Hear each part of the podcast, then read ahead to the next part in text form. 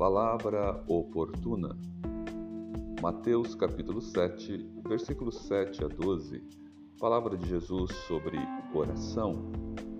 Peçam e lhes será dado. Busquem e encontrarão. Batam e a porta lhes será aberta. Pois tudo que pede recebe, que busca encontra, e aquele que bate, a porta será aberta. Qual de vocês, se seu filho pedir pão, dará uma pedra? Ou se pedir peixe, lhe dará uma cobra?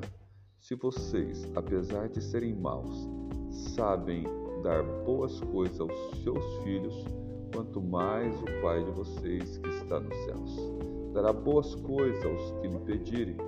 Assim, tudo façam aos outros que querem que eles lhes façam, pois esta é a lei e os profetas. Queridos, esta é uma palavra de Jesus incentivando, motivando, trazendo ao seu coração o dever de orar, de pedir, de suplicar a Deus. Falando que você deve pedir para receber, bater para a porta se lhe abrir, para buscar a fim de encontrar. Tudo querido, nesta hora que aqui nos encontramos, certamente no seu coração há desejos, há motivações de busca, de alcançar algo, de pedir, e certamente você pode estar passando por lutas e quer ver-se livre disso, quer realmente se livrar dessas coisas que lhe perturbam, que lhe roubam a paz. É hora de pedir em oração, é hora de contar para o Pai. E ele faz uma comparação. Se os pais terrenos podem fazer algo para os seus filhos e os fazem com garantia da bondade, da generosidade, do amor, para que os seus filhos sintam bem, sintam prazer, tenham sustento, tenham a garantia de paz, o que fará Deus para os céus? É impossível Deus negar algo àquele que pede a Ele fé, que busca, que bate, que de fato procura o seu Deus, o seu Pai, fazendo com que a sua fé chegue diante do Pai, suplicando, buscando, e certamente o Pai ouve e o Pai derrama. O Pai está nos céus, está de olho em você. Ele tudo vê, tudo sabe e ele tudo pode. E certamente fará para aqueles que o amam. Assim, querido, nesta hora, busque o Senhor por aquilo que lhe aflige, por aquilo que é a sua necessidade, por aquilo que está diante de você e que você pode alcançar pela fé. Ele tudo faz. Aqueles que lhe pedem, diz o texto, certamente aquele que bate, abrir-se-lhe-á, aquele que busca, encontra, aquele que pede, tem a resposta porque lhe é dado assim nesta hora. Faça isso. Assim foi desde o início da lei e dos profetas, ou seja, a própria palavra de Deus tem aqui exemplos claros de pessoas que assim o fizeram e alcançaram, que bateram, a porta se lhe abriu, que pediram e lhes foi dado. Queridos, não perca tempo. Use a fé, use o temor a Deus, Use a intimidade com Deus em oração para contar, para segredar, para dizer para Deus como está você e do que de fato você precisa de Deus. Nesta hora, é bem provável, você precisa de salvação, você precisa de algo, de motivação, você precisa de ter a paz, você precisa de algo a ser alcançado. O Senhor é aquele que pode todas as coisas é o Deus de toda a providência. É o Deus de amor que olha para os seus filhos e o ama e quer lhe fazer o bem. Assim Deus é um bom Pai, o Pai por excelência.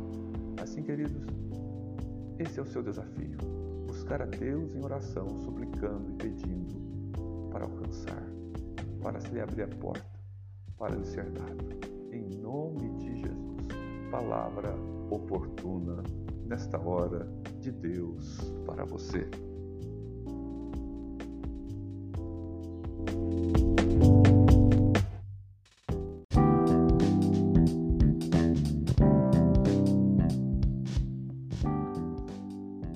Palavra oportuna, Hebreus capítulo 10, versículo 25. Não deixemos de reunir-nos como igreja segundo o costume de alguns, mas procuremos encorajar-nos uns aos outros, ainda mais quando vocês veem que se aproxima o dia. Queridos, o autor de Hebreus, nesse trecho, escreve na palavra: Portanto, irmãos, temos plena confiança para entrar no lugar santíssimo pelo sangue de Jesus.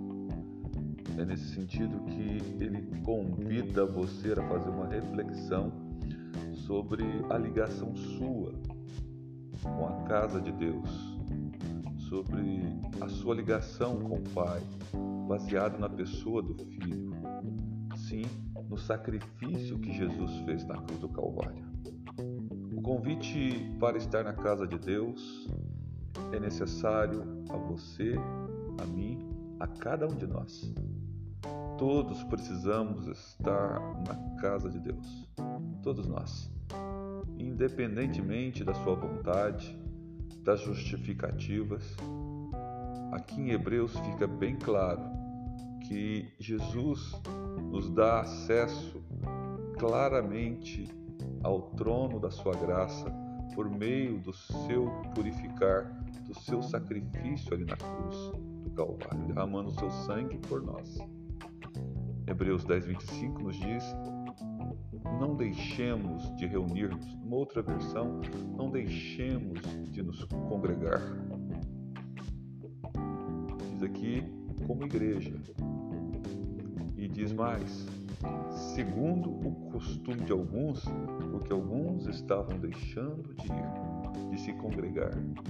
Assim também sobre nós, em nosso tempo, o mesmo conselho, orientação, exortação, Segue para que façamos admoestações, exortações, para que venhamos a encorajar as pessoas a terem frequência, a assiduidade ao trabalho do Senhor.